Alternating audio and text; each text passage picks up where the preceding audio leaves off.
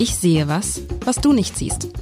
Der Podcast über berühmte Bilder mit Alexander Klar, dem Direktor der Hamburger Kunsthalle.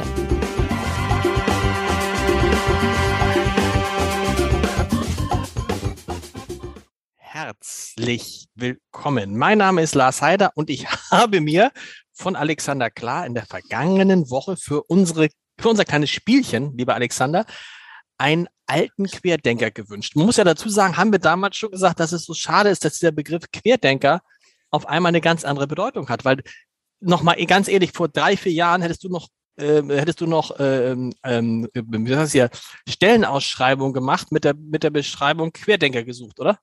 Ja, ich, ich würde mir auch gerne den Begriff gern wieder zurückholen. Ich finde, das, das sollte man nicht den falschen Leuten überlassen. Also eigentlich sollten wir daran arbeiten, dass manche Begrifflichkeit und nicht nur die des Querdenkers ähm, vielleicht wieder ihrem ursprünglichen Bestimmungsort zugeführt, nämlich äh, nicht das Revoltieren gegen Dinge, die äh, quasi naturgesetzlich schon da sind. Und da bin ich jetzt, ich, das ist ja, und Spaziergang und solche Sachen muss man sich eigentlich zurückholen, oder? Ja, die will ich machen wir haben. auch. Machen, machen, die will ich wieder haben. Aber wir wollen ja über Bücher, äh, über Bücher, über Bilder reden. Und du hast ein Bild mitgebracht. Und da ich, mein erster Eindruck bei diesem Bild war, boah, das zerfällt. Ist das so? Es zerfällt? Es ist ein sehr, sehr schönes Krakelee drauf zu beobachten, falls du das meinst. Was ist, Krak was ist Krakelee? Das, was du siehst. Also man sieht ja an den dunklen Partien vor allem ähm, so, so ein, also ich, ich weiß nicht, ob das jetzt ein prototypisches Netzkrakelee ist, aber du hast ein Netz von Bruchlinien. Das ist, wo die, wo Farbe, oh Gott, jetzt muss meine Frau weghören und alle anderen Restauratorinnen mit, weil ich jetzt sage, das ist aufgeplatzt. Das ist vielleicht nicht aufgeplatzt. Ich kann jetzt gerade gar nicht sagen, woher Krakeli eigentlich genau kommt, aber es ist die Ver Veränderung in der Oberfläche eines Gemäldes. Ähm, ich hätte jetzt mal gesagt, das hat mit Trockenheit zu tun und das, es bricht halt die Bildoberfläche an vielen Punkten. Genau, also um es, um es für die, die das im Moment erstmal nur hören, zu beschreiben, es sieht aus so ein bisschen, als wäre ein ganz feines Spinnennetz, würde sich über das ganze Bild, nee, nicht über die hellen Teile interessanterweise nicht. Es fällt nur bei den dunklen Teilen auf, ne? Fällt es da nur auf oder kann man es bei. Äh, ja, nee, genau, bei den hellen sieht man es nicht, genau. Krakelee ist, naja, Krakelee verhält sich, glaube ich, auch unterschiedlich an unterschiedlichen Stellen des Bildes, was, äh, glaube ich, eher nicht mit Farbe zu tun hat, sondern mit der Zusammensetzung der, der Farbe auf dem Bild. Also auch auf den hellen Stellen ist Krakelee, auf den dunklen siehst du es einfach besser, weil das Krakelee so, so einen weißlichen ähm, Aspekt bekommt der dann ähm, äh, halt einfach sichtbarer wird. Also wenn ein dunkles Bild wie dieses ähm, so übersät ist, sieht man es halt einfach an den dunklen Stellen besonders gut. Und das ist das da kann man nichts, Da kann man nichts dran machen, das gehört dazu. Rübermalen, aber das ist verboten. Das, das gehört dazu. Nein, das, naja, das ist diese, das ist die berühmte Abwägung. Also wenn du äh, die Restaurierung möchte zum einen nie Dinge tun, die nicht reversibel, also wieder in den Urzustand ähm, der, der, der Zerstörung, würde ich jetzt sagen, zurückführen. Also alles, was man tut an einem Bild, ist nicht drüber malen, damit jetzt das neu und schön wird, sondern es ist so, dass die, dass die, der historische Aspekt, die Zeit, die über das Bild gelaufen ist, durchaus sichtbar sein kann. Die Frage ist, ab wann ist es so störend, dass dieses Bild zerstört ist und man keine Lust mehr hat, es anzugucken? Keine Ahnung. Wir hatten es, glaube ich, schon mal beim Grün. Grün ist eine Farbe, die chemisch einfach nicht besonders freundlich äh, sich dem Altern gegenüber verhält. Es wird einfach mal dunkler und immer bräuner. Und irgendwann ist es eine Farbe, die keinen Spaß mehr macht. So, so, du musst dir einen keine Ahnung, Grünewald, der Altar, das ist einfach farbenprächtig ohne Ende. Und wenn die Farbe irgendwann erloschen ist, dann fehlt die Hälfte der Pracht. Oder Michelangelo, das war, glaube ich, ein sehr berühmtes Beispiel, was man auch in der Breite kannte. Die Sixtinische Kapelle war einfach mhm. durch 400 und irgendwas Jahre äh, äh, war die von Kerzenruß, von menschlichen Ausdünstungen, allem, war, war die einfach, gab es eine Patina auf der auf der Malfläche von Michelangelo. So, und dann wurde das gereinigt ähm, in den 80er oder frühen 90er Jahren. Das Ding war poppig, als wäre es direkt aus der Malwerkstatt gekommen. Da das ein Fresko war, musste man vor allem erstmal nur den, nur den Dreck abmachen und auf einmal kamen die Farben Michelangelos raus. Und es war, die, die Welt war dann schon verdutzt, sprachlos, ob dieser bunten, grell fast schon anmutenden Decke. Aber das war, wie es der Papst äh, Leo, als er es sich zum ersten Mal angeguckt hat, gesehen hat. 1500 und ein bisschen. Das heißt, um das zu verstehen, jetzt bei diesem Bild, ähm, wenn man das Gefühl hat, wenn wir jetzt nichts tun, ist dieses Bild verloren. Dann ist es besser, man tut etwas, auch wenn es nicht das Original ist. Also ein Bild darf nein, nicht. Nein, darf, nein, nein, nein. Also ein Bild komplett altert falsch in, verstanden. Okay, komplett falsch. Wir Dankeschön. lassen, wir lassen Dankeschön, Bilder Herr Klar. In, in, wir lassen Bilder in Würde altern. Das Problem ist, ähm, irgendwann ist es halt vielleicht einfach so, dass es keinen Spaß mehr macht, das anzugucken, dann ist es ein historisches ähm, Zeugnis. Noch kann man, also das, wir haben jetzt das auch auf dem Bild vor uns sehr groß gezogen. Die, diese Spitzwege sind nicht besonders groß. Wir reden Ach, von einem Bild. Was es, ist ein, es ist ein Bild von Spitzweg. Ach wir so, hatten über das wir haben Bild noch gar nicht gesprochen. Also, Du hast jetzt hast du recht. Spitzweg, Ja, ja. Okay, wir reden von einem kleinen Bild äh, von Karl Spitzweg, der Sterndeuter, entstanden 1863. Das Bild ist knapp 50 Zentimeter hoch und äh, ein bisschen unter 30 Zentimeter breit, also wirklich nicht besonders groß, aber sehr auffällig. Und jetzt kannst du ja äh, wieder zu deiner, äh, zu deiner besonderen Fähigkeit des Beschreibens übergehen. Also man, man, sieht, man sieht ein großes, großes Fernrohr, das ähm, natürlich ganz steil gen Himmel ragt. Und darunter sieht man einen Mann, der durch dieses Fernrohr starrt. Er hat dafür seine Mütze abgenommen mit so einer Feder drauf und er guckt so äh, mit einem Auge, wie man es bei Fernrohren halt so macht, guckt so, hat den Mund so ganz erstaunt offen, als würde er etwas sehen, was er noch nie gesehen hat. Was interessant ist, ist, dass, äh, nee, es ist Nacht tatsächlich, also ist ein Sternengucker tatsächlich. Und rechts sieht man so einen Globus, links sieht man eine Leiter und darauf ist etwas, was ich auch kenne, aber nicht weiß, wie es heißt. Uh, peinlich, peinlich. Und hinter diesem Mann im Hintergrund ist jemand, der sieht so ein bisschen unheimlich aus. Der hat so eine Kutte auf, hat so eine komische Brille, wirkt so ein bisschen zahnlos, hat so ein, also das, entweder ist es der Lehrmeister oder es ist der Tod oder es ist eine Bedrohung oder es ist jemand, der den verführt hat. Ich muss ja jetzt auch auf diese Querdenker-Geschichte kommen. Ne? Also da würde ich jetzt natürlich denken, der Typ da hinten, das ist jemand, der den anderen da bequatscht und sagt, guck mal, so ist es wirklich. Allerdings, wenn er das, sich das anguckt, dann hat er ein Interesse daran, die Welt so zu verstehen, wie sie ist. Also zusammengefasst, ein Mann guckt durch ein sehr, sehr langes Fernrohr. Ähm, auf ihn fällt das gesamte Licht und im Hintergrund, im Schatten, steht jemand, der durch eine Kutte noch undeutlicher gemacht wird und der irgendwas Seltsames hat, der so ein seltsames Grinsen, so diabolisches, irgendwas, irgendwas ist mir mit dem nicht geheuer. Und ansonsten hätte ich nämlich auch gesagt, dass es ein Spitzweg ist, weil das ist so diese klassische Spitzwegmalerei, das erkennt man auch. Aber Humor. was? Humor? ah, guck mal, da können wir jetzt noch ein bisschen weitermachen. Sehr gut. Jetzt geht das wieder Ah, los. Was denn für ein was? Humor? Nein, aber du wolltest wissen, aber was? Aber was hat das jetzt mit Querdenker? Also Spitzweg war Ah, der Querdenker? Spitzweg war der Querdenker? Oder der, Nein, nein, nein, das ist viel komplizierter. Also wir, wir machen ein bisschen weiter, wir nähern uns der ganzen Sache. Also äh, äh, Humor, nein, oder andersrum, ich beschreibe noch drei Dinge mehr, die du Okay. nicht, die du übergangen hast. Das eine ist, ähm, der Mann, der durch das äh, Teleskop durchguckt, ist verdutzt. Und zwar so ein bisschen so, uh, voll, äh, ich Richtig. würde sagen, da ist ein Hauch von nicht, nicht dümmlich, aber das habe ich ja noch nie gesehen. Also das ist jetzt nicht jemand, der wissenschaftlich nachprüft, ob seine These gerade ähm, äh, gerade zutrifft, sondern der schaut zum ersten Mal in seinem Leben durch so ein Teleskop und sieht ähm, den Mann im Mond und äh, hat den Mund offen. Und der Mann hinter ihm im Dunkeln, der hat zwei unglaublich mit dicken, mit unglaublich dicken Brillengläsern gesegnete Brillen an. Das vermummt ihn so ein wenig. Er ist schwarz gekleidet und er reibt sich die Hände. Und beide sind nicht in einer Tracht, wie sie äh, 1863 üblich war, gekleidet, sondern das ist eher so eine Art ähm, um 1600 herum, würde ich mal sagen. Also der, der, der Verdutzte trägt einen mit Feder geschmückten Hut. Also ich würde sagen, spätes ähm, 16. Jahrhundert, ähm, 1580er Jahre. Da überlegen wir ganz kurz, ähm, wann denn so die bedeutenden äh, sternenkundlichen Dinge getätigt wurden. Das führt aber vielleicht auch wenig in die Irre. Wir haben jedenfalls einen, der offensichtlich was weiß, der sich die Hände reibt, ob der Erkenntnis des etwas dümmlich wirkenden Menschen vor ihm. Würdest du da noch mitgehen? Mhm, mhm, mhm. Absolut. Und Humor, Humor ist natürlich so ein bisschen diese, der, der, der, der Kenntnisreiche ist dämlich gemacht durch diese etwas dicke Brille, durch die man eigentlich nicht besonders viel sehen kann.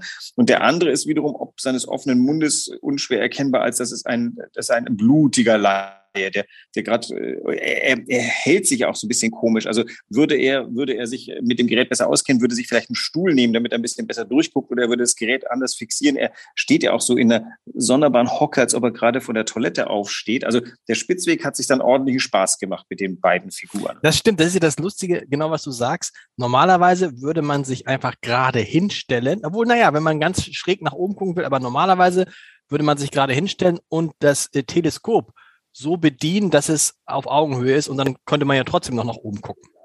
Genau. Aber der also, hat offensichtlich, dieser Mensch, dieser, dieser staunende Mann, das meinte ich ja mit dem offenen Mund, mhm. er hat sowas offensichtlich noch nie gesehen. Dieses Oh, wie genau. bei Louis Define, oh. Genau, genau, so, also genau. sehr slapstickig.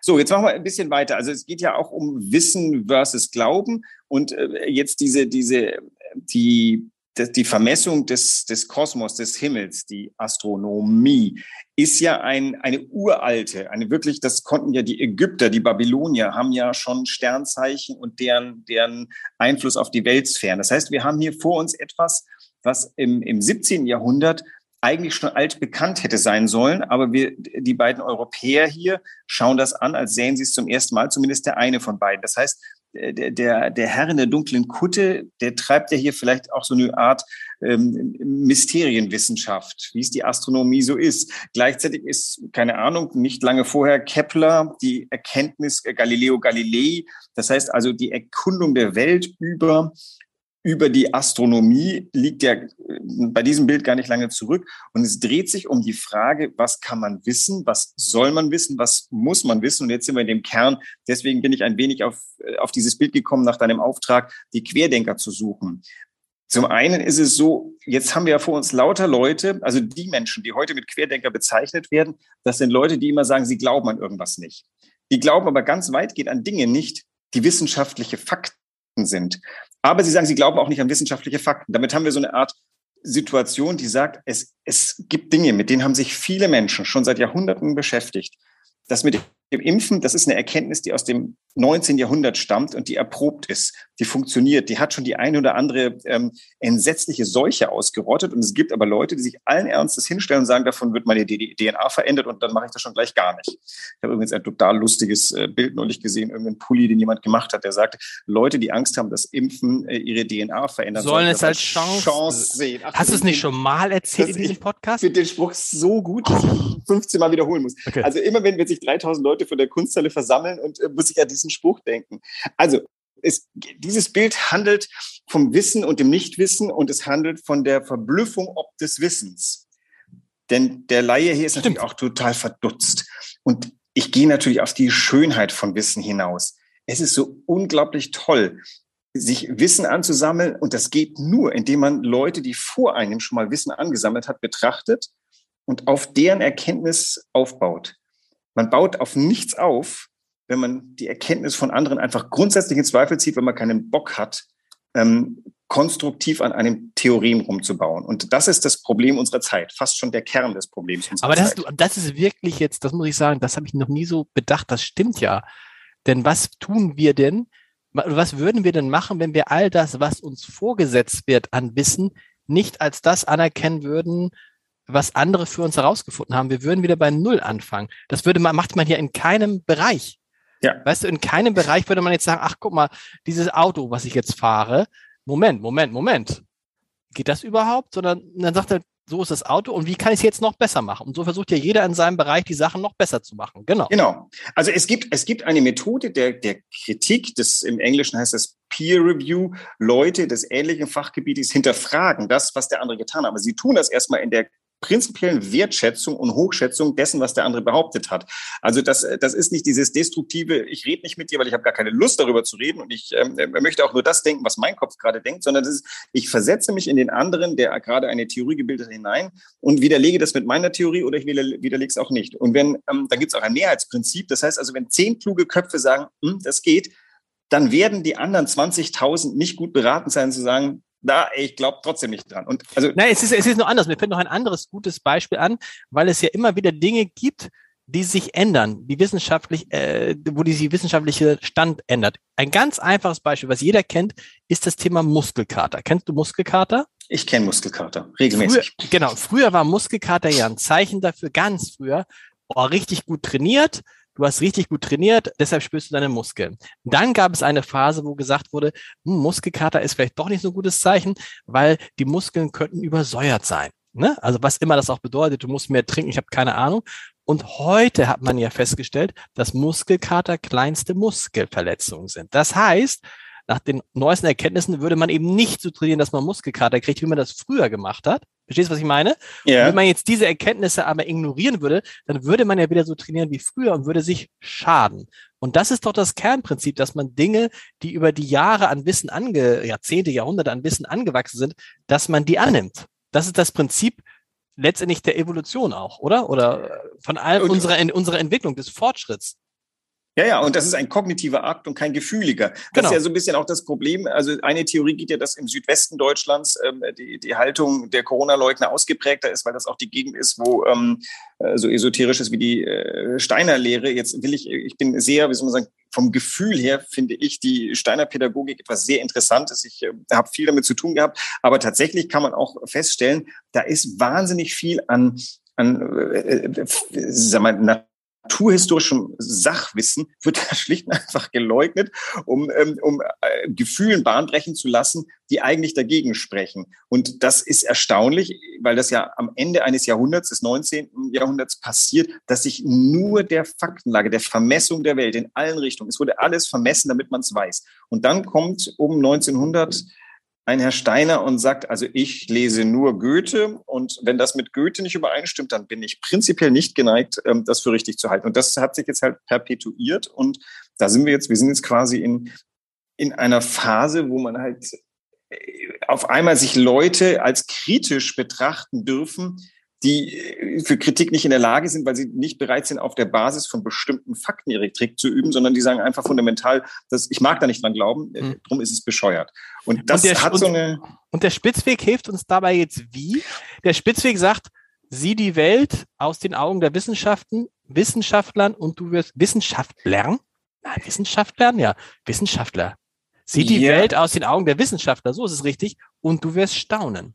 Oder was heißt, sagt er uns? Nein, er, er, nein, andersrum. Er sieht, er, zum einen, er führt, also du hast jetzt noch nicht zugestimmt, dass das ein humoristisches Bild ist. Das wäre meine Grundannahme. Ja, es ist schon, du hast recht, weil der, der Typ da hinten macht sich lustig. Der Typ da hinten macht sich über den, der staunt, lustig.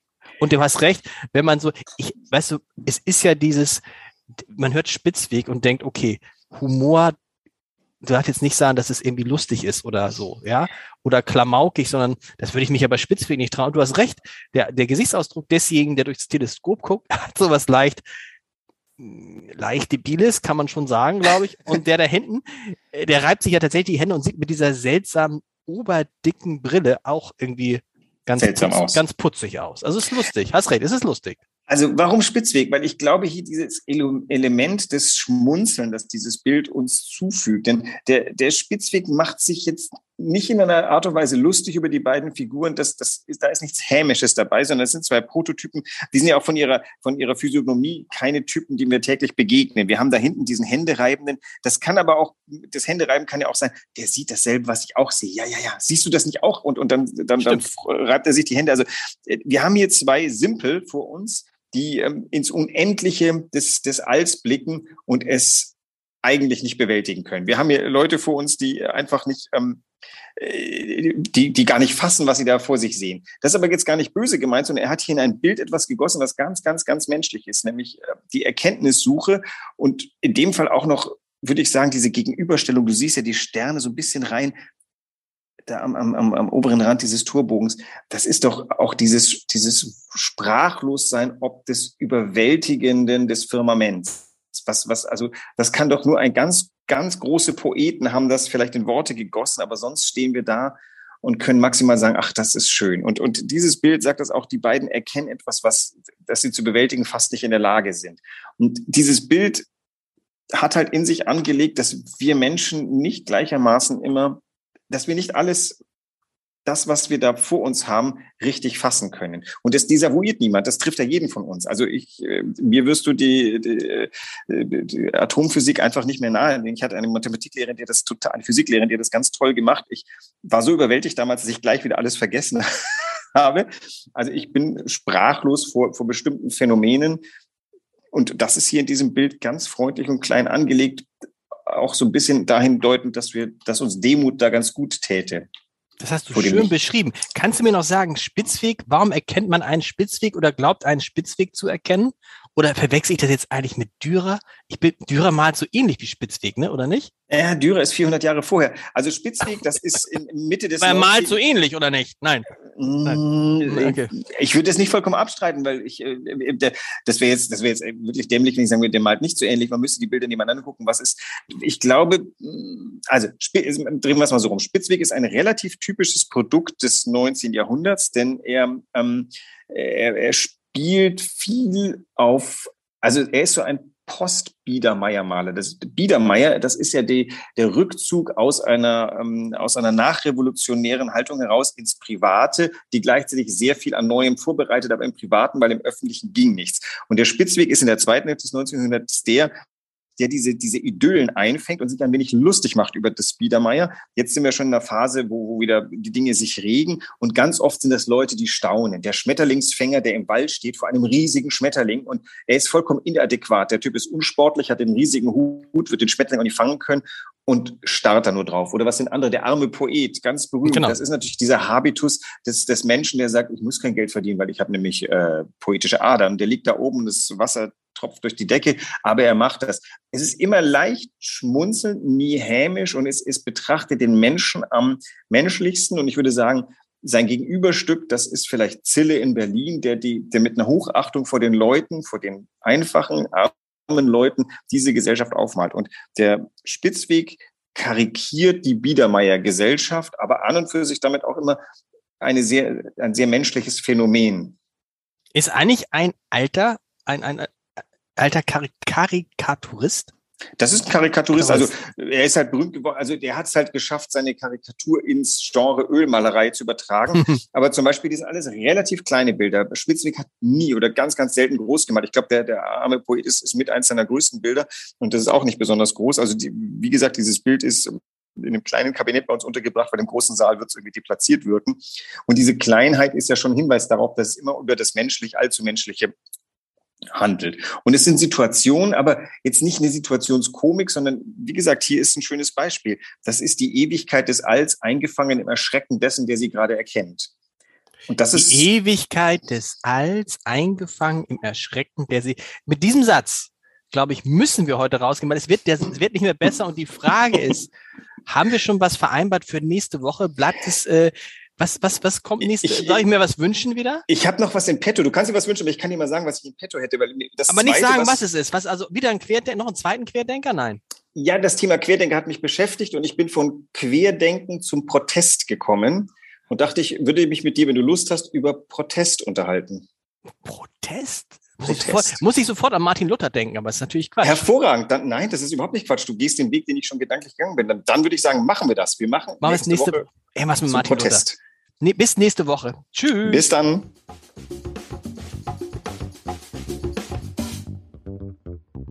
Weitere Podcasts vom Hamburger Abendblatt finden Sie auf abendblatt.de slash podcast.